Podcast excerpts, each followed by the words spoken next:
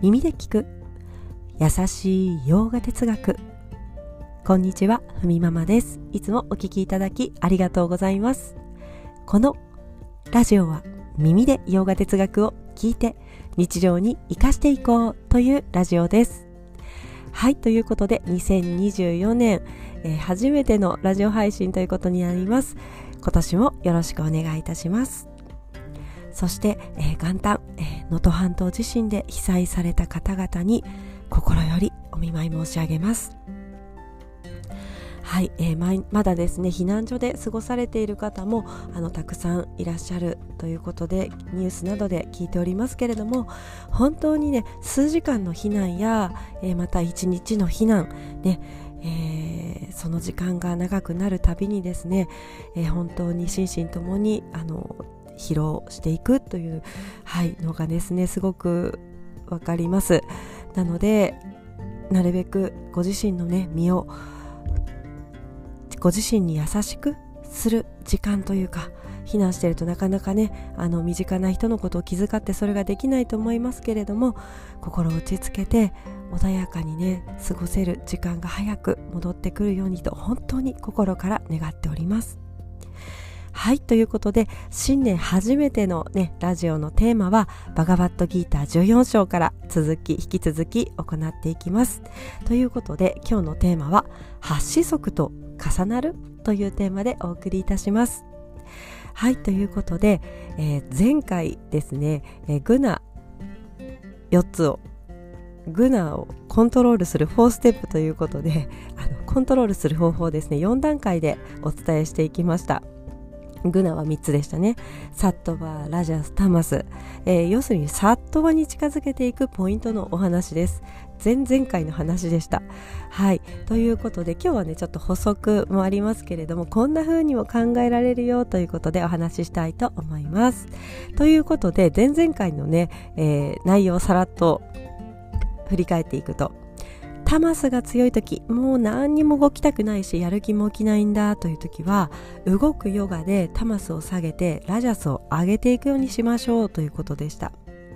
そうすると動きたいという気持ちラジャスが優勢になっていくことで呼吸法ですね。ここで呼吸法を入れていくと。で呼吸法を入れていくとサットバを高めることができますよと。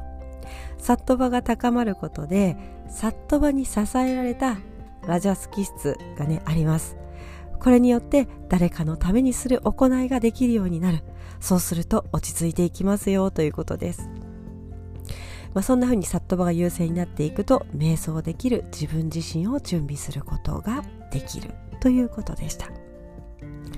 まあ、実際は4ステップね、えー、4段階でサットバに上げていく磨きをかけていくと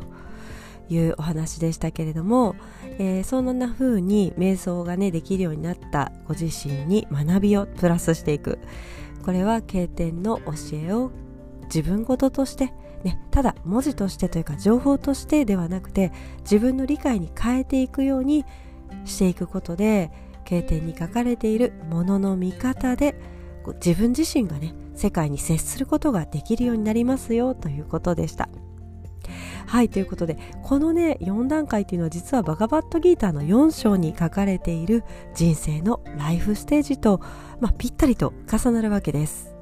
はい生まれてからねあの私たち、えー少しずつ大きくなるまで学唱期というねあの赤ちゃんから、まあ、青年になる時代ありますね、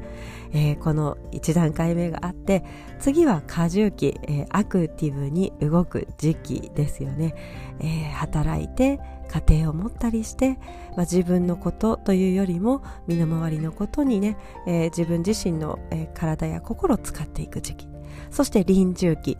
森に引きこもる時期ですね。自分が今まで得てきた社会経験を私たちはこう少しずつね落ち着けていく自分に対して向けていく時期に入るわけです。そして隠居してから瞑想や学びに自分を向けていく時期、まあ、サンニャーシなど言いますがそんな生き方があって、まあ、4段階あるんですね。まあ、まとめると赤ちゃんから青年期に入ってまた過重時代アクティブに動く時期があることで人生経験が深まってどんどんどんどんね、これはでも少しずつなんですが成熟していくよということでその過程を経てサットバが優勢になっていくということです。バガバットギーターの場合人生の割と早い時期にね自分をこの4ステップのね4ステップのそのサットバがより高い状態ねそこまで持っていきたいと思う人がヨガなどをするので、えー、このねバガバットギーターに書かれている方法論がありますということなんですねだから私たちバガバットギーターに触れながら実はこの早めに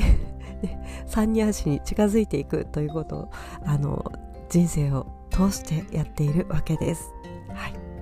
ということで、えー、タマスがね例えば多い時っていうのは前前回もお話ししましたけれどもあの急にね瞑想の練習をしてもうまくいかないわけです。やっぱりこう落ち着いた心落ち着いた体と心があるからこそ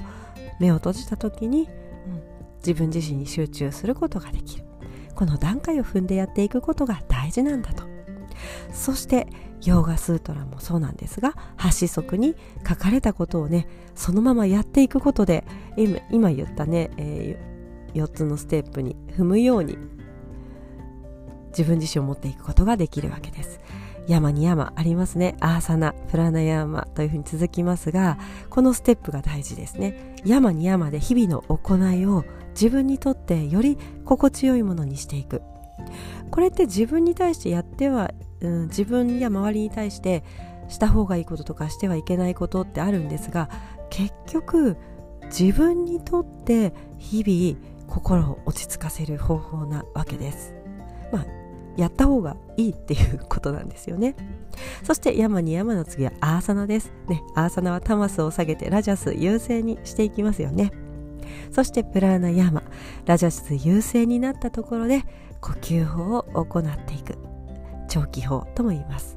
プラティアハーラ感覚の制御に入ります。プラナヤマで得た内観がより自分自身のねコントロールにつながっていくわけです。呼吸のコントロールが自分自身の行いをね、えー、少しずつ調整するということもできるようになる。そしてダーラナ集中。